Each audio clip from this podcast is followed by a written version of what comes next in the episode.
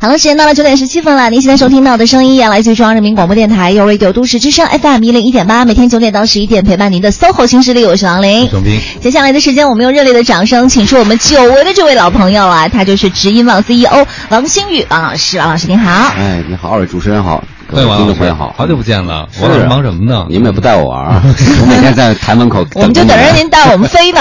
是吧？那我们一起飞 吧。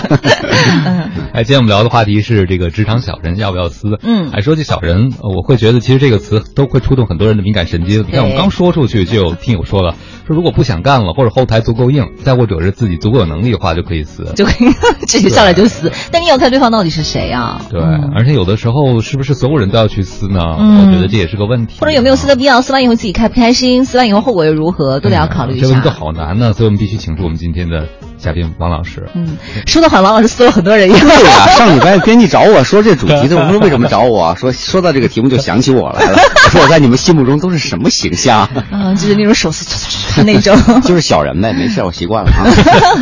呃，说明王老师曾经在很多很多那个各种各样的组织中待过，呃，嗯有嗯很丰富的鉴别人的经验啊，对也有这个跟人相处的经验。那其实说到小人，我不知道王老师对于您来讲，您觉得您心目中小人的定义是什么呢？嗯，怎么界定？哎，小人，我觉得如果你从个体的角度来讲哈，你不喜欢的、害你的人都可以算小人，哦，嗯对吧？从个体角度，就跟我不一样的。对，因为本身你可能也是个小人嘛，比如嗯说我是个小人，对吧？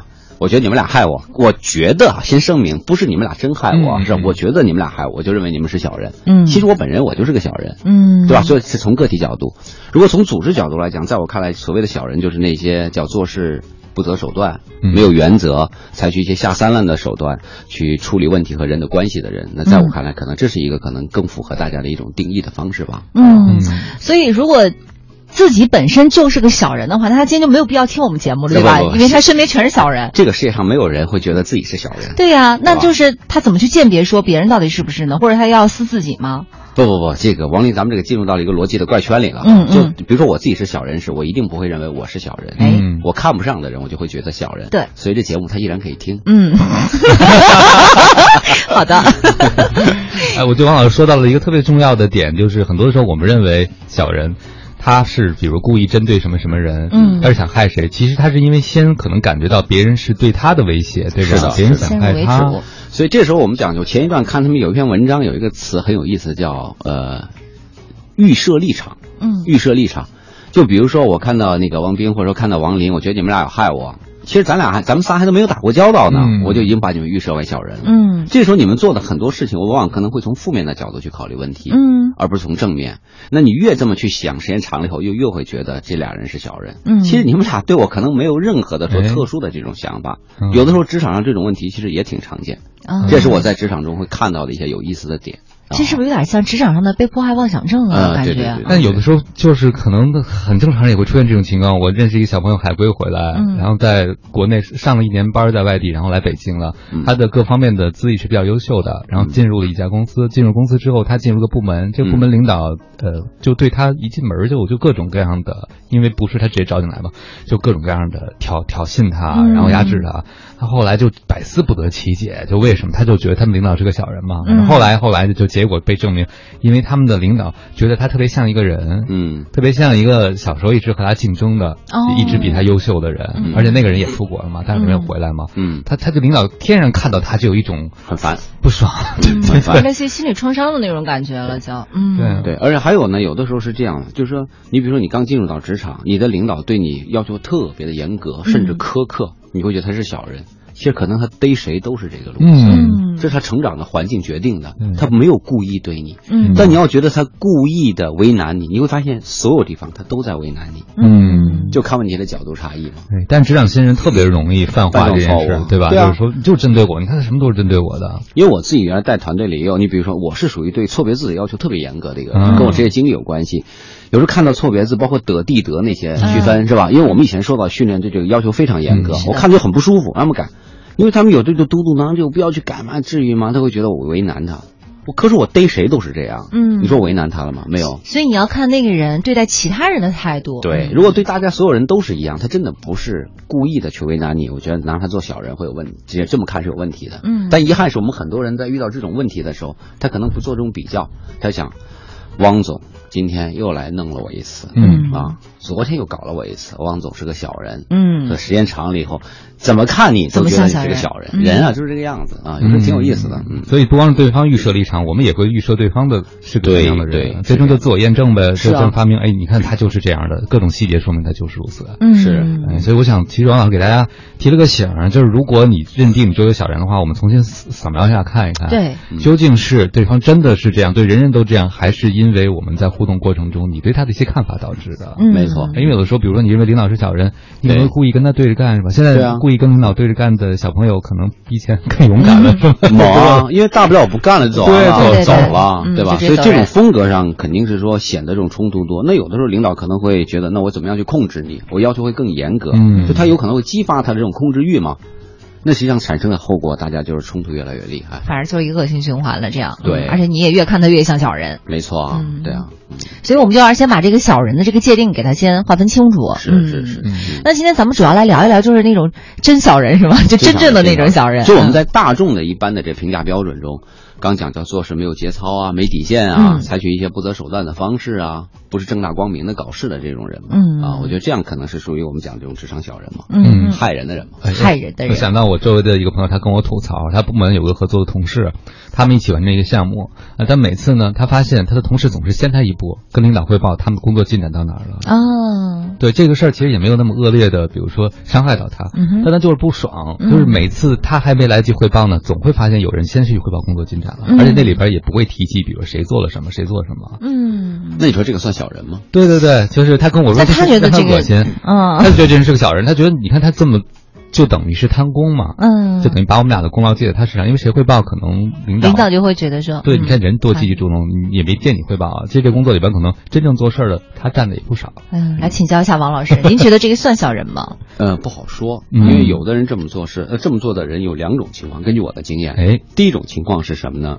他不是要害你或者说抢你的功，嗯他是要让自己被领导看见。嗯这是一种；还有一种呢是说我在自己被看见的同时把你压下去，它是两种状态。就踩你一脚踩你一脚。嗯所以你光从你的故事本身，其实不太容易看得出嗯嗯它是哪哪一种心理特征。嗯如果是第二种，就是我我这么讲，我其实没有踩你啊，但我这么讲，我知道领导一定会认为我干的比你就是好。嗯那这种我觉得判为小人是没有问题的。还有一种是担心领导看不见我。嗯，就我不担心说领导认为你好，但我担心领导看不见我，嗯所以我要主动去说，嗯我没有踩你的意思，而是你们走时别把我落下。嗯这种你说算小人吗？嗯嗯，我觉得好像也不太算，这属于叫职场中情商特别低的那一类人，嗯他没有害人之心，嗯，但他不懂得沟但通他技做出巧来，的事儿嗯就让别让人人觉很得，烦。对，有些朋友就小时候带小红花带习惯了，嗯我就要第一个带小红花，我不管别人，我也没故意伤害你，反正我就对希望老师先看到我，我先举手，对是吧？别人的你不举是你的问题，我也没想害你。 对，你看小宁坐在门口，就拿小宁去举例 子。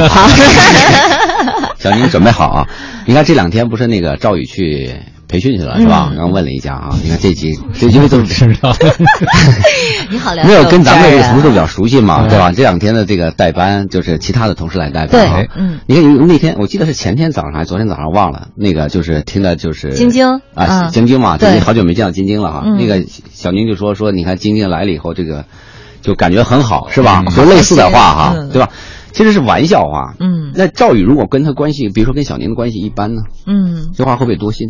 嗯，哦理解我的意思吧？明因白为我跟你们都很熟悉，所以我知道说这话是大家纯是玩笑。是，嗯，但如果比如说赵宇和小宁关系只是非常一般的一个同事关系，甚至底下可能有一点僵硬，小宁再说这话的时候，赵宇心里一定会非常不舒服。赵宇，你听见了吗？赵宇哈，会生非怕他常不不舒舒服。服。 对，故意这我这也是小人的做法，叫挑事 哈，挑事。所以小宁笑的好苦小啊，宁笑得 花枝乱颤哈啊！所以回过头讲，就是说，有的时候我们在职场中，你会发现，有的人做这件事情本身他没有恶意，嗯他纯粹是说一种自我的呈现的意识，他没有压你。这个时候，我觉得他不是小人，我觉得用小人去讲，可能有点过了嗯，他们更多属于叫情情商商低比较低，嗯，叫职场沟通的技巧太弱。小年轻掉了吗？情商比较咱们低这。句话送你。 但是还有一种可能就是我这么说其实是有意识的压你，这个在我看来是小人了。嗯因为有的时候我们光看一件事情本身没有足够细节时，其实我判断不出来是哪种情况的。对，啊嗯，后来我和这个朋友聊天的时候呢，他就说他特别恨这种人，我就说你为什么恨这种人？我跟他聊完了以后，发现他是什么样的人呢？嗯他是从小就是乖乖在幼儿园椅子上坐着，哦说什么都特听话，哦但是特别希望老师看见我的那种人啊嗯。嗯但是他从小就受那种创伤，就是老师一般看那个心理举手都的看我对对对嗯所以他在不光是在职场中，在上学的时候，凡是遇到这样的人特别，那反都是他感的假想敌。对因为那样的人一旦存在，根本就没有他的份儿。对所以他就焕发出那个原始 的我敌知意道嘛，嗯敌意其实你说老而话，且人家可能真的不是要故意的怎么样踩他或害他，是的，对而吧且他越是有这种敌意的话，他就越不可能去举手了，他也不可能觉得说自己要成为那种人是一种很羞耻的事情，嗯，嗯他也更不会去举手。嗯但是他做了一件事儿，嗯他跟好多人说这个人， 哦， 那就是说他去在背后去说别人是其实吗这个？这个做法特别不好，对我觉得特别不好。从风险角度来讲，蛮大的。就是你比如说，王明是我特别好的朋友哈，嗯我跟他说了，这是我有把握的。但是比如说，我身边跟十个、二十个人都这么说，嗯你被说的人他听不见吗？小概率事件。嗯对对对，他当时就想叫你先举手。还挺生气的，跟很多人说，他其实是觉得你先举手的人大家都不喜欢，对不对？嗯好多人都不喜欢表现的，那大家就给他蹬下 来。嗯其实发现结果不是 这样，对啊，结果不是，结果他成了小人了。现在嗯，现在啊，哦，他可能还不自知呢，我嗯对估计。对对，是。各位好，欢迎回来。您正在收听的这个声音依然来自搜狐新势力 Radio 都市之声 FM 一零一点八，我是程斌。我是王琳，此刻陪伴我们坐在直播间的嘉宾依然是我们的直营网 CEO 王申宇，王老师，王老师您好。各位好，我是王新宇。陈王老师，先替我们的听友问个问题啊，好这个这种小人可能很多人都碰见过。他说呢，我有个同事特别爱打小报告，啊我们私下饭局上说的话，茶水间说的话，很快就会传到领导的耳朵里了。后来大家都觉得他是个大嘴巴，嗯啊，到处传话，太讨厌了这个。嗯，就这种爱要不要讲撕话的怎么人撕啊，边缘化他呗，不搭理他呗，那怎么办？就边缘化是吧？这样他就不能跟他说实话。因为这里头有一个问题，你凭什么说这话是他说的？你有证据吗？嗯哦，你没证据的时候，你怎么去做事情啊？嗯对吧？所以我觉得这种情况下，最好的方式就是不跟他交流这些你觉得会是隐私性的话嗯题呗。嗯。嗯就像您刚才说这个没证据这件事儿啊，我发现很多朋友认定小人的时候都没有什么证据，嗯他们转一圈儿还真看是啊嗯犯罪嫌疑人，我觉得就像他，嗯，然后自己就恨上他了。当然，他可能恨的是有道理的哈，但是这种还没有被验证的恨，就会给他们之间的关系带来本来可能不用到那种程度，就现在就变成了非常紧张了。嗯，对哎，那咱们反过来想的话，就是领导安插眼线的话，必要吗？就是是不是需要安插这么一个人？一看你就没做过领 导。没做过，对，所以肯定要安插的是吧？这这答案不是明摆的吗？啊我啥也没说啊， 那关键是啊，那算了，那不问了，没法再问了。嗯没有没有，我觉得是这样，就说呃，我们从另外一个方式来表达哈，嗯就是在一个团队中，从领导角度来讲，一定会有亲疏远近的，嗯这是事实。这亲疏远近会带来什带来什么呢？带来你在这个组织中的控制力，所有组织都是一样的。我觉得这是组织管理的一个原则。嗯，那你与你近的人，某种意义上不就是你的眼线吗？因为他能帮你获得更多有效和真实的信息。，对，所以王林为什么我说你没做过头？你做过头你就知道、这问题其实是不用问的。嗯当你带一个十个人、二十个人团队时，你会发现你一定会有亲疏远近。嗯如果跟所有人都都是等距离，最大的问题是很多信息你就无法得到。嗯，真实的信息都无法得真实到信了。对嗯嗯，所以其实从某个角度，这些人存在在组织中是有其必要 性的啊。那当然了，嗯但是只不过这眼线说法呢是贬义的说法对。你换一个角度说法，就是在这个团队中有你核心的人员和非核心人员，能理解我说意思吧？嗯啊，我觉得这个是我们从组织管理角度来讲更合理的表述方式。 嗯，哇，我好边缘化呀！没事，你还年轻，还来得及不是我我不，你还能赶上延迟退休，还来 得及。下了直播之后，王林就陷入不了一是种状态，我眼我很前是怕 谁是吗？对我很怕待会儿那个什么领导说，哎，你过来到我办公室来一趟。哎，但是如果要是你身边有这样的人，我觉得像王老师刚才说的那一点就很重要了，敬而远之就可以了。对啊，嗯对你啊为什么就是你他是大嘴巴，但你不要成为大嘴巴，对不对？嗯你把自己的什么话都在一个不适当的场合说出来了。 对，就是工作就直接工作就好了，然后家长里短的就少说一些呗。对，包括工作中有一些涉及到对人的评价的事，也没必要说。啊嗯我忘了以前在咱们节目中说过没，讲过一个故事没有哈？我不记得了，因为做嗯跟好几个同事我都搭们今过天档可嘛能，也不记得，是今不天是再讲一遍， 好吧？以前我跟过一个领导啊，因为我原来在公司的时候管那个管干部嘛，就大家也知道这个在国有企业中管干部还是一个比较重要的角色，对吧？我原来跟过一个领导，那领导呢，他不是我这条线上的嗯，但他是公司级别公司级别的领导，呃，老跟我打听事儿。因为好多人的安排，他是没有资格先知道的，嗯是我们要跟老大汇报完了以后定下来，再开会他才能知道。换句话说，那他那个信息，那方面信息比我得到的要晚得多。嗯他给我打听，有一次我印象特别深，他打听他说，哎，比如说汪斌这人怎么样啊？嗯说你们你们人力资源部怎么看啊？王林这人怎么样？我后来细想，你是公司领导，再加上那两个干部呢，跟他还有一定的关系，嗯所以我就把我们的评价跟他说了，结果发现第二天你们俩都知道了评价，负面的评价。因为我你是公司领导，我一定是正面、负面都会讲嘛，嗯对吧？对嗯，结果负面评价你们俩都知道了，嗯你们说谁说的？ 嗯明白的事儿，这个是不用验证的，是这样吧？嗯因为我也有渠道啊，嗯对我也不我干了那么多年，你说我没有渠道，那是不可能的。嗯我有渠道，知道这事情以后，我还会去找这领导去对峙吗？嗯，他就算是一般员工，我也不找他对对峙，对对对因为他一定不承认，嗯对吧？那很简单，从此我们俩的边线、边界线，他心里怎么想我不知道，我已经跟他画得很清楚了，嗯他自己觉得挺高兴，因为你们俩肯定会感谢那个领导，对吧？跟你讲了一些嗯你们不知道的事情，嗯从我们这套出来的话嘛。嗯后来他再问，哎，小宁怎么样啊？ 嗯郝迪怎么样啊挺好？晶晶怎么样？嗯你都猜出来，我跟你说，好，好很好好，非常好。啊，我会再告诉你，见鬼了！嗯就你已经把我们之间的信任完全破坏掉了。你说他算不算小人？在我眼里，就算是小人，我认为是小人啊。嗯因为你在这个级别上的一个管理人员，或者用国有企业话讲叫领导干部，你丧失了最基本的一些职业操守和立场，嗯对嗯对吧？那你做的这事情实际上是害我啊。嗯因为人家知把你卖了道，人家关键知道是我说的呀，嗯大家彼此心照不宣啊。但我他不是我个人的意见，是我们整个这个团队去考核出来的一个共同的结果。问了很多人以后，嗯干部考核的结果不是我个人意见，但他实际上把我坑了，是这样吧？嗯所以从这个角度来讲，界限到此就划清楚了。我不会再跟你讲任何在我看来有价值的信息。嗯哎，那您说这事儿呢，让我想到了我周围一个朋友，他前一阵儿和客户开会的时候，还有另外一个同事在，他们就和客户吵起来了，他自己有点没控制住，因为客户比较刁难他。吵完之后呢，客户就投诉到他们老板，嗯他们老板呢就打电话跟这人说了，说说小王，听说那个你你跟客户什么，但是老板 怎么还听说的然后那个 嗯对，然后那个小王就就就说说那不是这么回事儿，嗯不是这样的。老板就说你别别你别狡赖了嗯，当时还有那个作证的，嗯 就把他那同事给说出来了。然后呢，这个人小王就很生气，嗯这个同事打电话说你为什么要等等等等等。对，然后他说：“老板都跟你说什么了？”他就会发现和您刚说的一样，嗯老板只把不那个人说的不好的一面全对都说出来对了说出来，但好的东西全都吞了。其实他只是客观的讲述了事情，嗯但是他确实有冲动的时候。老板只说了，谁也看到你冲动了，也看到你发火了，但把那个人之前说的前后的情境全嗯，部都吞前掉后了。我都没有说，嗯但是我觉得这个小王还挺好的啊，我认识这小王，他还主动打电话去问一句：“你为什么出卖我？”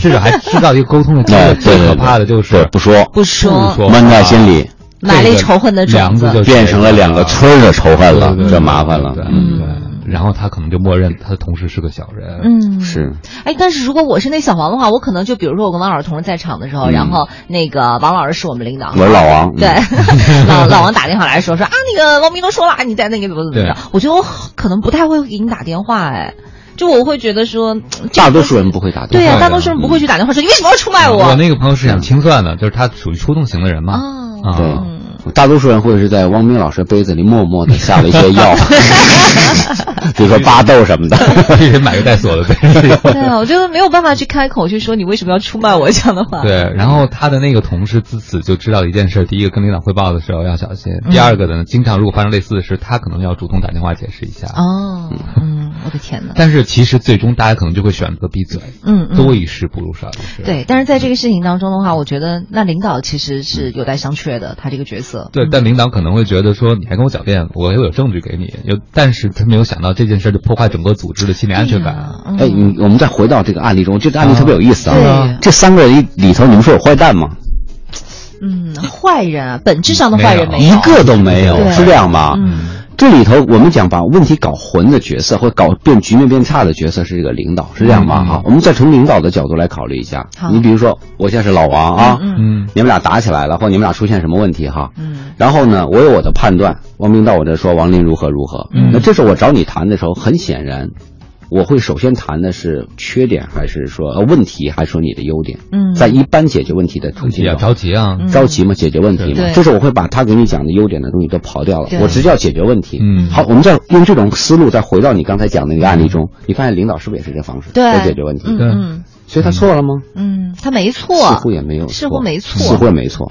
所以这里头一个很大问题在哪？就是当我们遇到这种情境时，我们很多时候在职场中， 刚才我们讲那个那个词，我觉得那个词我觉得影响很深，就是立场的预设。嗯就你其实是还没有做到足够的沟通和对细节的了解，就已经下了结论，然后你把所有的信息都往这个结论上靠，嗯最后再不断的强化你的结论，最后这结论其实和事实是不吻合的。嗯所以我觉得以后在遇到这种人际冲突的时候，先别急，嗯先别急，先琢磨琢磨这事情是不是真的你想象的这样。嗯因为这些年帮一些朋友也是在做一些职场上的一些答疑嘛，有时候会遇到一些问题，说怎么去处理。嗯，反正就我的经验，有的时候真的是会有误判。嗯嗯，会说这是如何如何？我说你要不再等等看看，嗯过一段说啊，好像还真的不是故意对对我的。就有点像是破案一嗯样，就是我觉得那个犯罪嫌疑人就是那个谁谁谁，所以我找的所有的证据都是往那边去靠的，对全是有害于他的那种。嗯对嗯领导着急是因为客户是领导的闺蜜。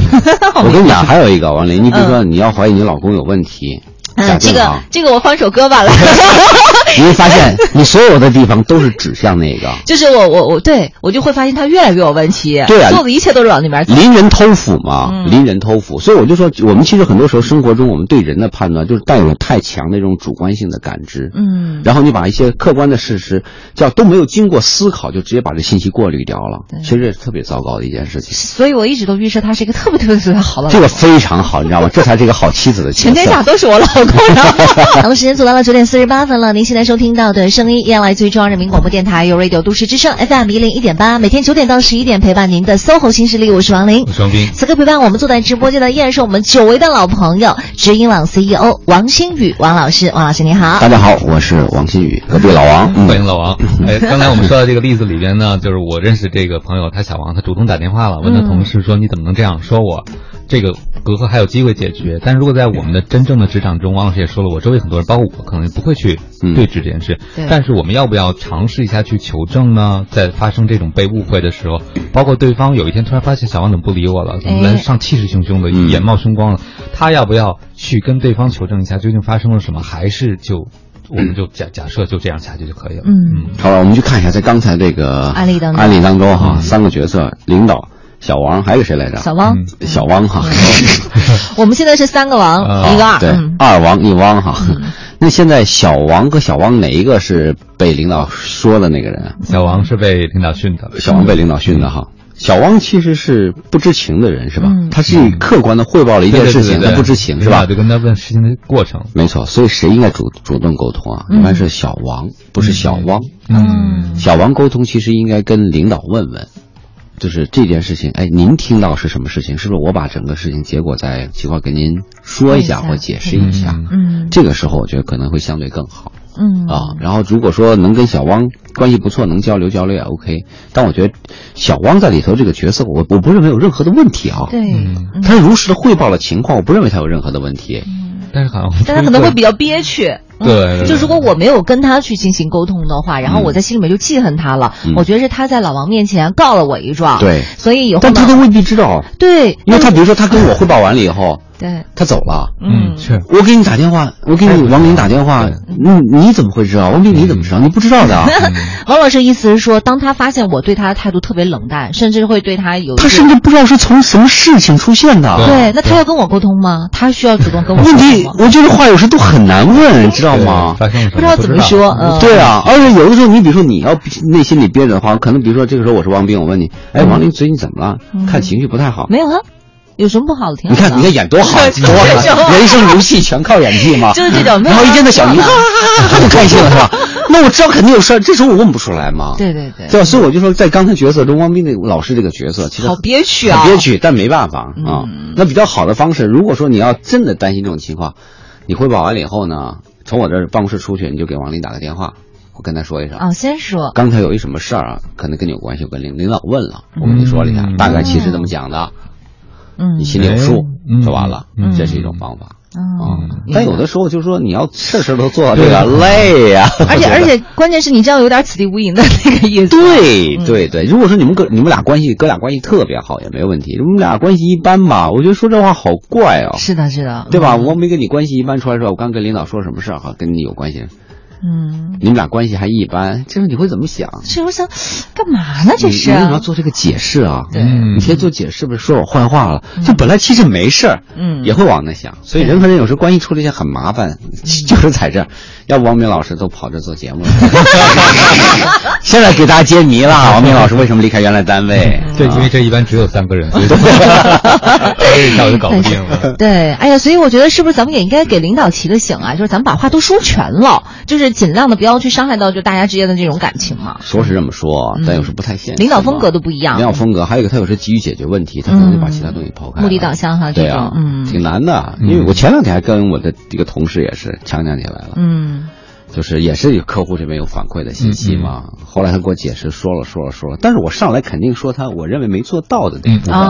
哦嗯，对吧急于解决问题，对啊，因为然后他给我解释，他有些话是说了说了，但对我来讲，我说我关注的是为什么问题没有解决，嗯对吧？我没有训他的意思啊，嗯嗯但我说这个事情就我们就开始发生了这不同的看法，但有信任所以 OK 啊，嗯嗯，但如果信任度不高呢？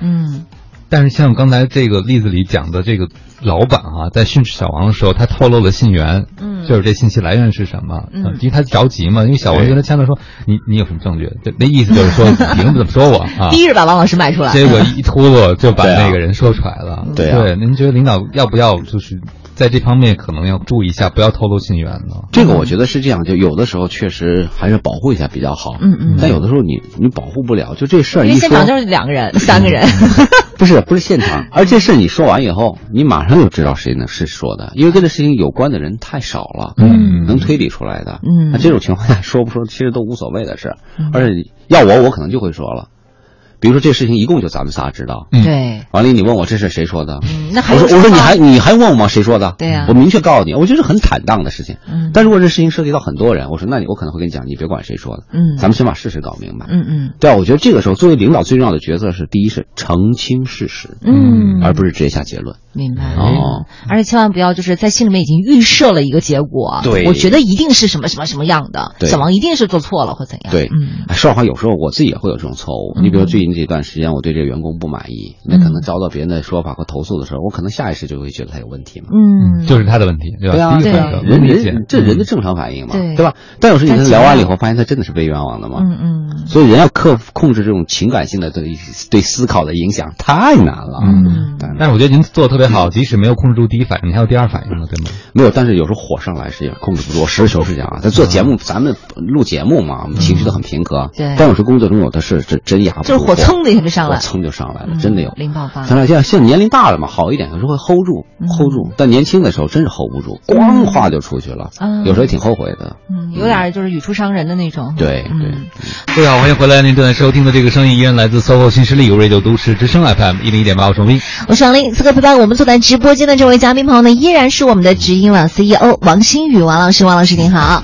大家好，我是王金宇。嗯，王老师刚才在节目的最开始时候讲到了那个小人，嗯，界定哈，对、嗯他们可能认为你是威胁，但有的时候你是不是威胁，有的时候真的不由你决定的、嗯啊。比如说，我就看到有一个朋友，他说自己在工作中表现比较冒尖儿出色，啊他不是那种真正跟领导亲的冒尖儿，就是工作一直表现很突出。就是你坐那儿都是个威胁。嗯对，就表现的很好，客户对他也很满意，客户对他也保保证有加，而且他业绩也非常靠前。这个时候，他就无意中发现团队中有个别的小朋友，嗯开始嫉妒他，嗯然后甚至开始散布一些关于他和客户之间可能会有什么勾连。啊，潜规则，嗯对对，要不他们业绩那么好啊，但他来的时间也不长对，啊，所以他特别想知道碰到这样的小人，他该怎么办啊？嗯，能怎么办啊？做好自己的事儿呗，你管不住别人的嘴。对，不可能让所有人都喜欢你。对啊，木秀于林，风必垂之嘛，这中国的古话。就这话你，我不一定认同哈，但它至少描述了客观存在的一些情况。嗯那个以前，反正我认识也是一个主持人啊，但是电视的主持人啊，那姑娘长得还挺漂亮的，然后也很有才嗯。后来去了一家公司了，就从那个台里辞职了，去公司做，做类似这种 PR 的这种角色啊哦，就公共关系角色。去了以后没多久，后来因为很熟嘛，也跟我聊，比我小几岁， 聊就在职场中，就是他他去他做的还是蛮努力也蛮勤奋的一个人，领导很赏识，后来反正就开始遭到了背后的啊，我懂那案些件。嗯我说这事儿你就忍，我说人，我说像你这样的，两条第一有才，第二长得好看，嗯我说而且他身边好多都是女同事，嗯你往那一搓，本身就是树敌，嗯我说要不你毁容， 你也不可能吧，为这种事情嗯，第二吧，是第二，我说要不让自己的工作平平庸庸，你也你还是不不愿意可能吧，对是那能怎么办？嗯，身边而且。他说：“那个害他的那个人，我还认识，哦好巧，因为他开始跟那人关系特别好，我们还一起吃过饭。嗯那姑娘。然后后来我就问她，我说谁给你下的下绊儿？她就说上次一起吃饭那个啊。 我说看你们不是关系很好，对啊我说是啊，我没想到啊。嗯 我说你看他往你那，我说你们俩一站在一起，哪有他的事儿啊？嗯光芒都在你身上。我说我要是那个女孩儿，我也很不爽啊。嗯我说男的因为对长相一般不太在意嘛，就我们对自己的长相，嗯但女孩子长相是一个很重要的一个，我们讲至少在市场上的你一个优势也好，嗯或竞争项也好，这是客观事实，对吧？那我说你人家跟你一比，才气不如你，背景不如你，长相长不如你也不如你，往那一站的气场一点都没有，然后你们俩还在一起搭档，嗯他还是老员工，你是新员工，我说让人没想法，我说你可能吗？嗯但是对于这种情况来讲呢，有些人会问说，那我要不要选择主动在某些方面示弱一下，让别人觉得我不是那么大的一个威胁？对，有用吗嗯，嗯，我觉得有的时候没太有用哈，啊就是 因为我之前我看他跟那个女孩儿，他们俩关系其实处的挺好的。他等于去那公司以后，他跟那女孩儿是最早建立了比较好的私私密关系的。嗯但是后来，我觉得这种事情可能就双方对对那个女孩来讲一种嫉妒心吧。你说，我觉得示弱，反正就我来看，示弱其实很难解决问题，会有一些改变，但很难根本性的解决问题。因为你这示弱是态度的示弱，但你长相没有变化，对吧？嗯我不能可力能也因没为有变化能力也没有变化，对吧？我不可能因为说啊，王林在意我的长相，我每天打扮的勒里勒他来上班，我不可能吧？嗯嗯我肯定该怎么样还是怎么样。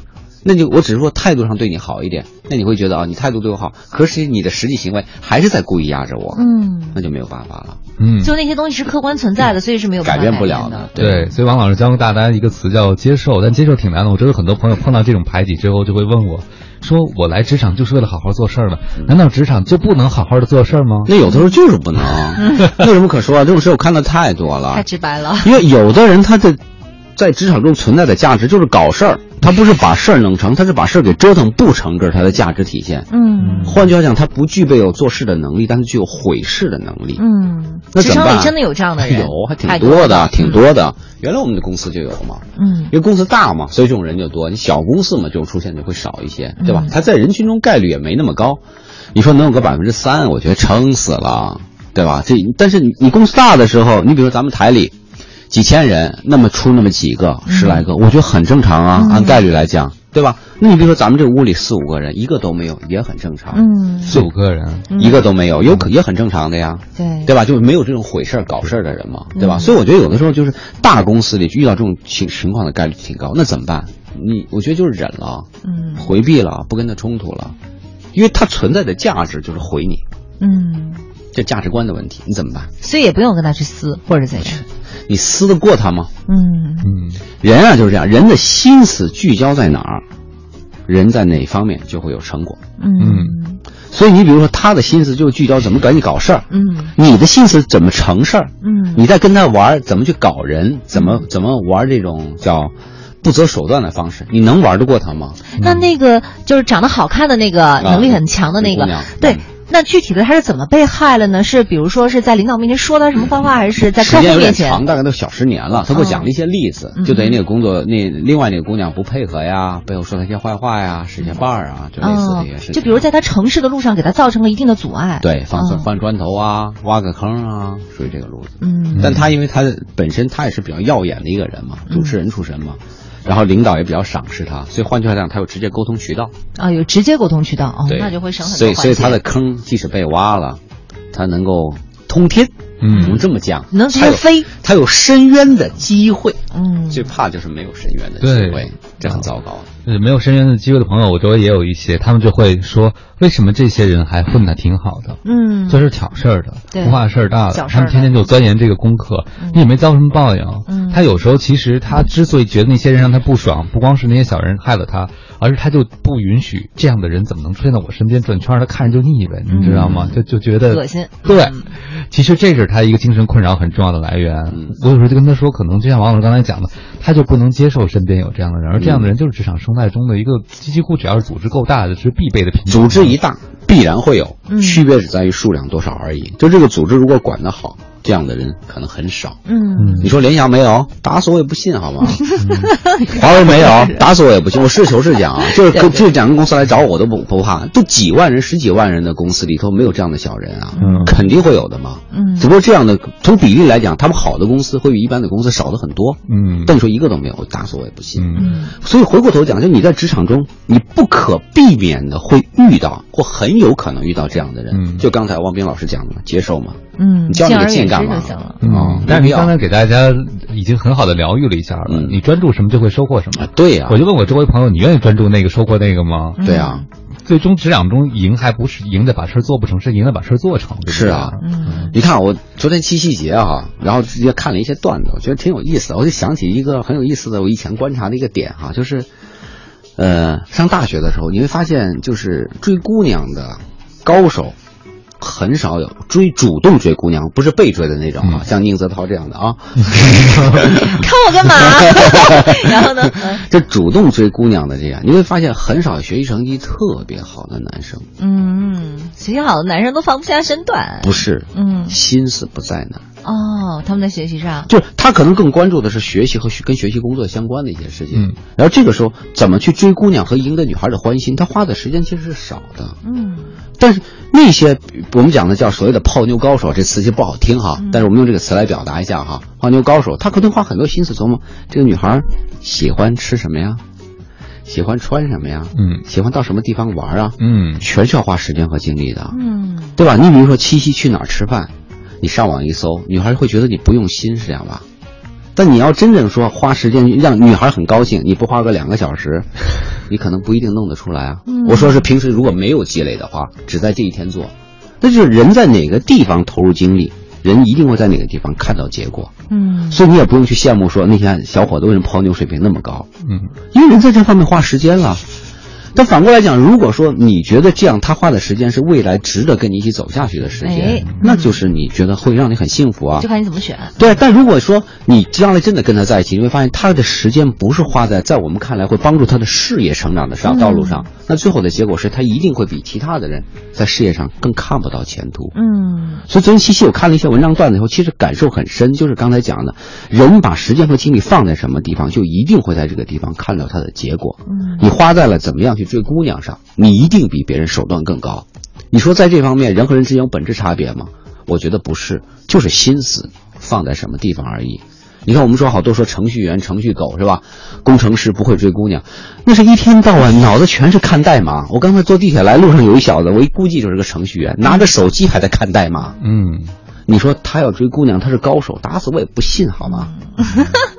我突然想到之前的时候，看到那个程序员追姑娘的那个段子了，发了好多编码，然后你跟他说什么，他都只能从字面意思上去理解，对呀他不会想你会有什么隐喻，我还去猜你的潜台词。哦，你说你没事，哦，那你就真的没事了。他就不会想你姑娘会不会说啊，我现在就有事儿，你必须得出现在我面前，哪会想到这么多？根本不会的。没错，啊嗯就是因为他的心思没在这儿嘛。可是你说他笨吗？嗯我不认为他笨。对，智商肯定很高。对啊，，所以就是这就是选择的时候，你比如说恋爱也好，婚姻也好哈，其实这个背后就是看出一个人在什么地方的投入，在哪得到了收获。我们现在回到职场中来，你看这个小人时，就如果你过度的关注这个小人本身，嗯那实际上你可能的收获在哪？是赢得了与小人打交道的技巧的提升。哦，但如果你不要太在意他，只要让他不要干扰我，我更关注于我做事的本身，你可能获得的是事情过程中的成长。嗯，嗯没有对错好坏，取决于你要哪个呀。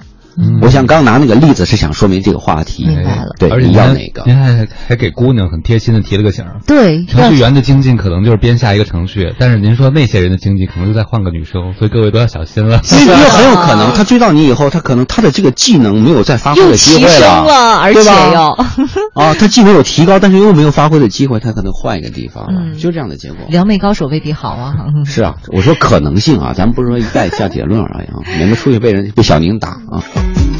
好了，时间到了十点二十分啦！您现在收听到的声音也来自于中央人民广播电台 u Radio 都市之声 FM 一零一点八，每天九点到十一点陪伴您的 SOHO 新势力，我是王琳。我是王斌，再一次欢迎我们今天的嘉宾，知音网 CEO 王新宇王老师，王老师好，大家好，我是老王，嗯， 嗯，我是小王。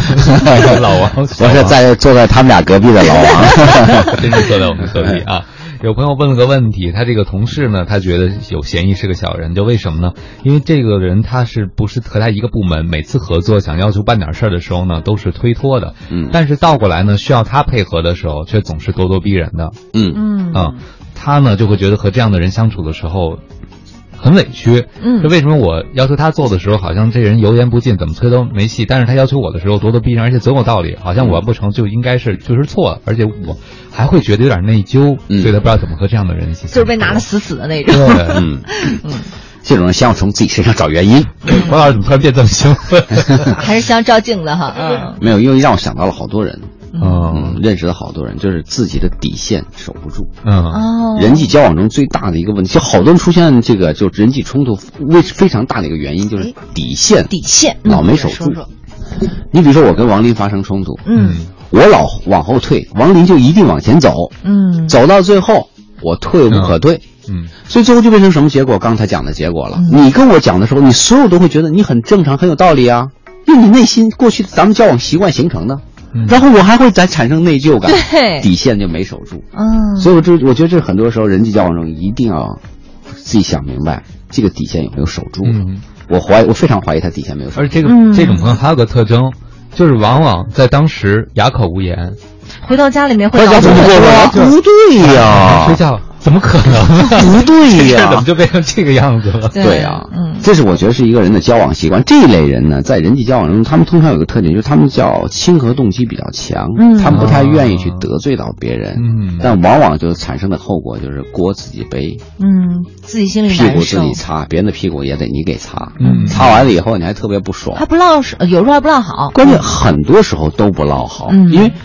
就是职场中有时候会出现这种情况，就是你能干，所以所有事都是你的。嗯，咱们台里我不知道你们有没有遇到过啊，呵呵，嗯呵呵哈 然后一呢？定有的。嗯我作为外人，我认为一定有，都不用问，我认为一定有。这因为在原来我们单位也一定有啊，我现在小公司也有啊。嗯因为有的时候这活儿确实不是他，但我就用他很顺手，我就用他了，嗯是这样吧？领导也会这样是吧但是至少有一点，我知道这事不是他的，嗯所以他额外替换替我做了。那以后有机会我给他补偿的。嗯嗯但问题是在于一些大的公司，就是本来这事不该你干，就因为你能干，让你干，然后就变成了所有的都应该你干了。嗯我以前也遇到这种情况，写东西，我写我文笔还可以哈、嗯，非常好。啊，非常好，不敢说，文笔还可以。然后写东西，原来老板几个部门的那个文字出来以后让我改，改我就改呗，让领导省点事儿嘛。改完了以后，慢慢就变成我写了，嗯就他们部门的报告我写。我跟领导说，我说我哪知道你让我写，改改我是改文字对吧？啊这可以。啊最后变成我写是，哎呀，新宇你写的好，你写。然后你连辩驳之力都没有，嗯你用尽了洪荒之力都无 法辩驳，因为领导看你的眼神很凌厉，哎呀，你能干就多干了，你对特别不爽，你也反驳不了，因为公司领导说的嗯毫无道理啊嗯，我觉得没办法，这人生中成长过程中遇到了好多时候的事情。对嗯，哎，那王老师，如果拿您自己本身这个例子来举例的话，在一开始的时候有什么办法呢？就是就是我把我自己的底线先摆出来亮出来。我后来回想过这事情啊，嗯回想过这事情，我当时觉得我没办法。第一， 我实事求是讲，嗯第一，呃我就手干的臭点儿，就是反正给你改改的烂烂的，我能给你改的烂烂的，嗯，那领导不满意以后就不找你了吗？但你不是把自己也毁了吗？对，这不是能力的体现吗？对吧？对啊，那不你能自己自己口碑也毁了吗？嗯第二个呢，就做得好一点，像我那样做，但做完以后这活儿就到你身上。嗯，后来想想，到就到吧，年轻人嘛，对，多干点事儿嗯，然后把它当成一个成长的机会，就这么想的。修炼修炼。就是吃亏，我觉得从长远来讲，吃亏是福呗。那你还能怎么办呢？出家呀， 不可能的，找人打架不可能。所以我觉得说到最后遇到这种情况时，我个人更建议是说，这是我自己的心态哈，嗯就是很多时候工作记住不是为别人而干，为自己而干。对，我现在上课在市场上吹个牛吧，在国内算是比较顶尖的培训师了啊。就我要不创业，我现在日子过得非常非常滋润了啊。创业，千万别创业啊！说一句题外话， 开个玩笑哈、但是呢，就是我后来在想，为什么我出来以后我上课能够很快在市场上站住脚，就是因为原来在公司我主动去上课，嗯没有人要求我，是我们找了老师。我当时印象特别深，找了一个项目管理的，我们讲是要上项目管理课，嗯，把北京市当时排前的几名的项目管理老师全部请来了，没有一个满意的。为什么？牌子太大，他不愿意为我们做定制化课程开发。嗯然后他们讲的都是 IT 行业，跟我们物流行业差特别嗯远。后来正好我也学项目管理，我说我来讲吧。我最初花了大概大半年的时间准备这课讲，嗯讲完了以后发现反馈非常的好，比他们那几个大牌老师感觉都好。后来我就是上课上，基本上算是免费上，嗯，额外花时间准备课件。我上了课，我还得加班啊，嗯没给我钱啊，就还是我本职工作要做对啊，的因为我管培训，我不好意思给自己钱，能理解我这意思吗？我怕别人说闲话，嗯，所以我后来算了算，我在原来的公司给公司省的培训费应该省了三百万到五百万。你们想上我上多少课？天哪，嗯，就但是我我将近十年里，给公司省了三百万到五百万的培训费，就我自己上课上出来的，嗯因为都我自己上，我讲的比很多外部培训师好。有很多会不舒服啊，你等于是这钱你也没落着，还额外了。但反过来讲，当我有一天离开公司的时候，嗯我能很好的活下来，嗯我不用有任何的担心。嗯所以你说这个过程中呢，就是当时有没有说不爽？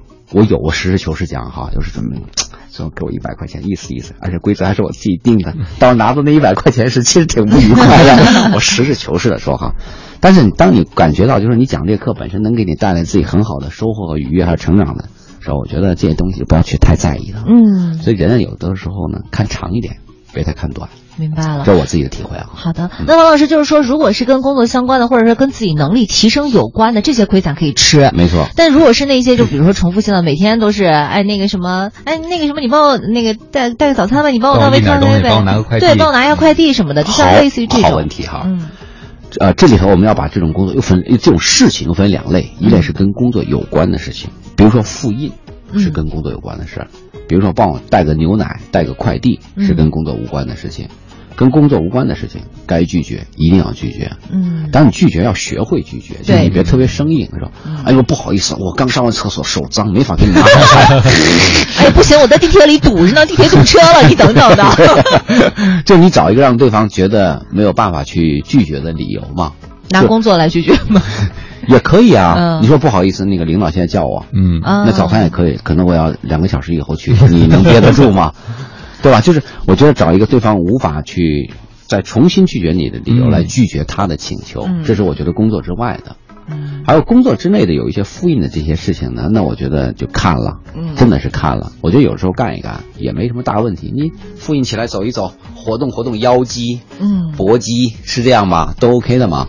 但如果说把它变成对你工作的冲突的时候，那该拒绝拒绝，不好意思。对这么又回到刚才讲的案例中，你比如说这两个人，他说对方要求他的时候都是理直气壮，嗯，他去要求对方的时候，对方都有各种理由是嗯两种情况：第一种情况，公司规则不清楚，嗯，就这活儿到底该谁干的规则边界没定清楚，这时候怎么办？嗯我也不跟你讨论，先想办法把规则定下来，以后就是规则说事儿。嗯，第二种按章情办事儿，对啊，第二种情况就刚才我说的，规则是清楚，他的底线没守住，嗯所以他自己琢磨琢磨是哪种情况会更好一点啊。哦嗯，我的收获就是第一个要学会为自己工作，很多时候计较公平不公平，实际公平不公平很难讲。啊嗯像我王老师就亲身实践了一件事儿，吃亏是福是吧？对呃那关键是王老师是有意识的吃亏啊，吃亏的时候没有白白的，就是去牺牲东西，而且一直在武装自己啊。哎呦，其实你你说当时有没有牺牲？有牺牲啊！我那两年，你比如说大家炒股啊、买房这些事儿，我完全没有心思去关注啊。我实事求是讲啊，嗯，所以当时很多同所以事赔了可能不止三百到五百万。当然了，很多同事买房啊，还有什么这些，我心思完全不在这儿，嗯就只是在这个就做学问和研究本身。嗯所以它给你带来的东西是可能十年、二十年以后这个差距才能看得出来。那你能不能忍得住啊？ 嗯，你比如说汪冰老师做原来的嘉宾，今天坐在这儿把原来主持人都给弄走 了，对吧？他能走到今天，其实也是非常不容易的。那我们看他为什么能走到今天呢？嗯很重要的原因就是他以前他做嘉宾的时候，他之前他很认真的准备啊。因为以前做嘉宾的时候，包括电话连线，我电话听过连线都准备我听过很多次，我听过好几次啊。嗯我不是经常听啊，听好几次，一听就认真准备过的。对，所以台里才觉得啊，汪老师不错，可以请他过来嘛，嗯就是这道理嘛。嗯他如果当时随随随便应付的呢，不一样的。对，王老师不会离开我们的。是，我也知道。 王老师，等你们都走了，他也不会走了，看出来了。 是啊三十分了，好。哎，说拿快递，我突然想到，我又要想吐槽小宁。有一次，啊同事找他拿快递，给他打电话，说：“小宁你在台里吗？帮我拿一快递。” 他说我在厕所里。对，没有。他说：“哎呦，我正在帮领导干活呢，我没有空。”但是王林讲了，他可以帮 你拿，太过分了，简直。各位好，欢迎回来，您正在收听的这个声音依然来自搜狐新势力有 radio 都市之声 FM 一零一点八，我双斌。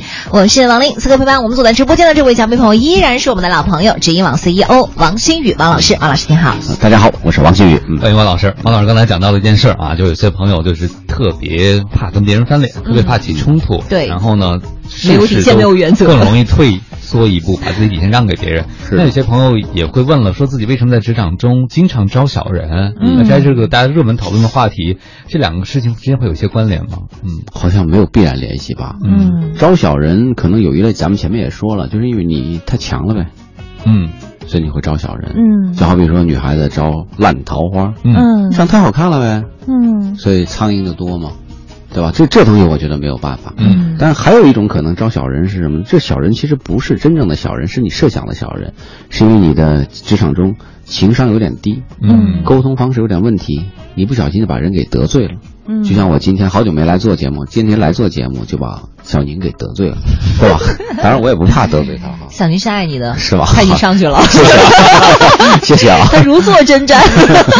谢谢啊，就是我可能是无意识的，就是结果今天来了以后，把从小宁到赵宇，从你们俩到什么这个晶晶他们全都给得罪了一遍儿，就我其实无意识的哈、那然后我发现，哎呦，你们怎么都对我那么不好？你们都是小人，我在招小人，所以这种有时候你要自我反思一下啊。嗯嗯，就是其实是自己的一些不自觉的举动已经在得罪别人了，但你对就因为你不知道嘛，所对以你会觉得别人哎怎么突然是针对你？对嗯你别哎，我管想说到这，我想起个可好玩的事儿，跟你们分嗯，享一好呀下。好呀好呀好呀， 好多年前吧，应该六年前差不多。那个我给一个朋友，一个公司哈嗯，挺大的一个公司，给他们算是做顾问吧，啊，做这种就是人力资源的顾问哈。然后呢，他们有一个小伙子，某部门不是人力资源部的某一个部门的一个小伙子，一个部门经理找来嗯，找来以后待了一段时间，后来所有人都特别讨厌他。那人呢，我见过，我觉得那孩子，北京孩子，我觉得还好吧。我跟他聊过大概四十分钟，我觉得还 OK 啊。后来来了以后，发现他问题在哪儿哈、就比如说，王老师今天带这个穿这个 T 恤哈、嗯比如说是个名牌儿啊，名牌儿，比如说叫什么叫这个。啊，佐丹奴吧，啊，大牌儿的哈，佐丹奴哈，大牌暴儿。露年龄啊，王老师 啊。我知道那牌子已经没有了。然后呢？嗯然后呢，我就会跟你说，哦，你那个牌哪儿买的呀？你会说可能什么哪儿买哪的个商场？对，假的，假的。你这种一看就一百多块钱，你看我这个牌子，我这跟你一样的，嗯我这是两千多。你摸摸这手感，嗯这才是真真的。就他很认真的说这事儿，知道吧？ 他不是故意的鄙视你，他真就是这样。你的可能是真的，可能是假的，因为我也判断不出来。他跟同事交流时是吧？但让对方的内心受到了巨大的创伤，就他会用这种方式跟他身边的同事去交流。一段时间以后，身边所有人都特别烦他。嗯你说他自私吗？我后来跟他的那个主管领导聊，说这人也不算是一个自私的人，嗯就属于他内心里头本身吧，可能我不知道是不是跟他的家庭有关系，就是他自己还是多少有点高人一等的这种感觉，嗯啊所以他在看别人是是容易俯视，嗯他没有伤害你的主观意愿，嗯但在客观上造成了伤害他人的事实，嗯所以时间长了以后，所有人都特烦他，嗯然后到了最后，他待了没两个月、三个月，他自己也能，他也不傻，他也能意识到嘛。嗯就所有人都产生敌对情绪，他觉得待没意思，就走了。嗯我再也没见过那小伙子。嗯，对，我说刚才说到这儿，我想起这个例子。你说他算，你说这人算小人吗？嗯，倒也不是。我觉得他真不是小人，他没有害人的恶意，嗯但就是职场情商太低老给了别。人喂苍蝇吃，是吧嗯对， 而且别人都吃饱了，他又来颗 苍蝇，实在是受不了。嗯对，这个朋友可能自己待家就走了，但有些朋友呢，自己没事儿啊，是让领导搞得快走了。我们有一听友就问了，他说遇到一个小领导，嗯一个月有二十多天在出差，大多数的事情都是颐指气使的那种，态度非常不好，让下属去做，嗯经常以项目没钱为理由，反正就从来不让下属出差。哦，他自己去一一对，个月二十多一天，二十多天啊哦，嗯但下属大多数时间都在干什么呢？给他报账啊，就处理一些琐碎的事务。嗯不过这个单位年终考核的时候，他也不会帮下属任何忙，嗯而反而是在大领导面前，从来都是说下属的不是，嗯。对，他觉得这个领导让他很不爽。嗯，他为什么会在大领导面前说自己下属的不是呢？为什么会这样？就好像是在别人面前说自己孩子不好，那难道是说，比如说下属都很不得力？对呀如果事情还能到今天，那就都是我的能力你吗看，你看差都他一个人出了，对呀、嗯，这个信息太不完整，嗯判断不出判来断。不出来哈。我的第一反应是，这是一位听众发过来的哈对。咱们的听众呢，可能在看这问题是主观色彩有点太强了。嗯，我的第一反应，你知道为什么吗？因为他如果一个月出差二十多天，给他留的活儿就是什么报销单据啊，什么处理私事，哪会有那么多事儿啊？嗯你出差二十多天，报销单据，我觉得两个小时、三个小时，就算你一张一张的贴要填四个小时，无论如何都够了。你嗯还有那么多工作时间是在做什么呢？嗯，我不知道，就因为你跟完全是从描述本身来看的嘛，嗯理解对吧？所以就我看不到你这个工作中的就是有价值的事情是在哪儿，是第一个。第二，人家出差是干嘛去，我也不知道，因为有的时候是出差要考虑几个因素：第一，谁去能解决问题；第二，综合的成本考量，有可能算下来以后，真的是他的头去一个人去是最合适的，嗯带你去成本也增加了。对吧？然后这个听众写这个时候，是我也不知道他是不是把出差当成了一次去啊对，因为你看他专门说了 happy 的机会不对让啊不啊，让我们出差对有的人会觉得说，呃不让我出差多好啊，我可以多在家里待。但这位朋友可能会觉得出差是件好事。我都没有出差的机会，嗯嗯。我看出你们都没有出差机啊，会不。是，我我是听他说，就是我都从来没有出差的机会，就那种感觉的，嗯 但是咱们这个岗位出差机会其实也不太多，嗯说老实话，不像我，我原来一年一百多天，一百五十多天出差，嗯，我出差可烦了。嗯而且很多人心目中出差是觉得到哪能吃、能喝、能玩，其实根本不是那样的，好天真啊！嗯成都我去过，我想想我去过二十多次，在我辞职之前，什么乐山大佛什么那些景点，我一次都没去过，都不相信吧你们？嗯我是辞职出来以后，我去年带儿子去的，嗯啊所以很多人会觉得你去二十多次，你公环流都可以去，对我没有时间啊。嗯所以就是在出差这个问题上，你没有出差，你会觉得出差是一件美差。嗯但对于经常出差的人来讲，出差未必是一件很舒服我的事全情。是在家里面待着，嗯，对呀、你像四大会计师事务所的人，出差出的都啊要吐的嘛。很多人离职原因就出差出太多了。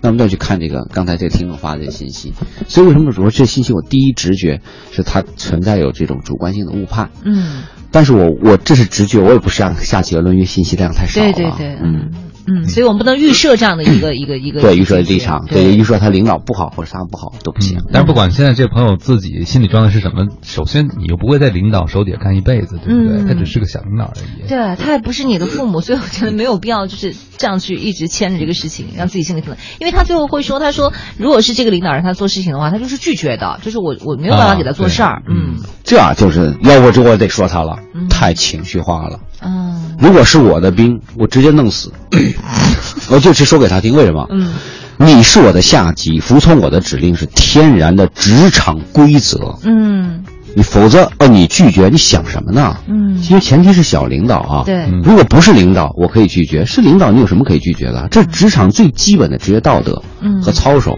因为在在我这儿我是绝对不允许的。下级服从上级，当然，就是嗯你如果说你看不惯我做法，你可以走啊，嗯，你可以离开啊，嗯对吧？但你在这工作，你要对得起这份工资啊，对得起这个岗位的要求啊。你不能说我想干就干，不想干就不干。你比如说咱们台里如果这么干的话，这台里还怎么玩啊？嗯，所有组织全部乱了，我觉得这是最基本的一个职场就是的规则。王老师的意思就是说，咱们这个公事儿私事儿你得分开那来。当然了你对他有意见可以，但是咱们就是公事儿工还是作得当然了，当然对了，，我觉得其实可能核心思想是这个朋友对领导投射了太多自己的情感在里对面，对没错对没错投还资没有太多完了成一个职业化的过程，没对吧错我对是一份工作，是我突然想到，王老师之前跟我说那个例子，就是有个小朋友天天跟领导对着 干，然后最后说：“我是要在帮他成长啊，对我要帮我的领导成长。这领导要笨”啊 太可爱了。嗯后来呢哎？后来他还在 吗，王老师？后来领导帮他成长了，送到别的 单位去。好的，时间到了十点四十九分了。您现在收听到的声音，依然来自于中央人民广播电台 u Radio 都市之声 FM 一零一点八，每天九点到十一点陪伴您的 SOHO 新势力，我是王琳我。是王斌，此刻陪伴我们坐在直播间的依然是我们的知音网 CEO 王新宇，王老师，王老师好大。家好，我是王新宇。时间过太快了哎，，我去都得寻你们，语速不快点跟不 上你们俩。没有我语速挺慢的。我觉得时间过得快，是因为王老师讲了好多嗯非常有趣的例子。对啊，那主要哎好久没来了。啊，好开心啊！哎，这是我跟王老师第一次第录一节目，次，咱俩认识那么长时间，第一次，你看哎，，这是我们第一次啊，对呀、哎 呦，好熟啊，开心大家都是老司机。就是 王嗯老师没来攒了一肚子段子啊。是啊但是我觉得听到这儿，我最终还是觉得职场中摆正自己的位置还是挺重要嗯的。，对知道自己到底要很做多什的时么。候，我们在职场中投射了太多的个人情感，像刚才那位朋友，我估计他还是蛮年轻的，嗯是吧？他还希望这个领导怎么能说话态度能这样呢？能不能改一改呢？是吧？对但是现在确实很多的小朋友进入职场的时候，确实对被管的方式有很多的要求了。嗯他们对自己我开不开心、嗯快不快乐，嗯呃，要求还是挺高的。对，但是这样的情况下，好像在职场中他们的痛苦也在上升，因为不满意的地方越来越多。是啊，嗯，哎，其实我到最后的，我倒是挺想问王老师一个问题，因为刚才咱们老说这种同事就是从下往上看，或者这样评级来看的。那如果是领导呢？比如说在你的团队里面有出现这样的，就是小人啊，所谓的这种小人，或者是弄得大家都不太和气啊，或者做事情也没有办法去做，就是搅屎棍的，咱们俗称的，您会怎么办？干掉是吗？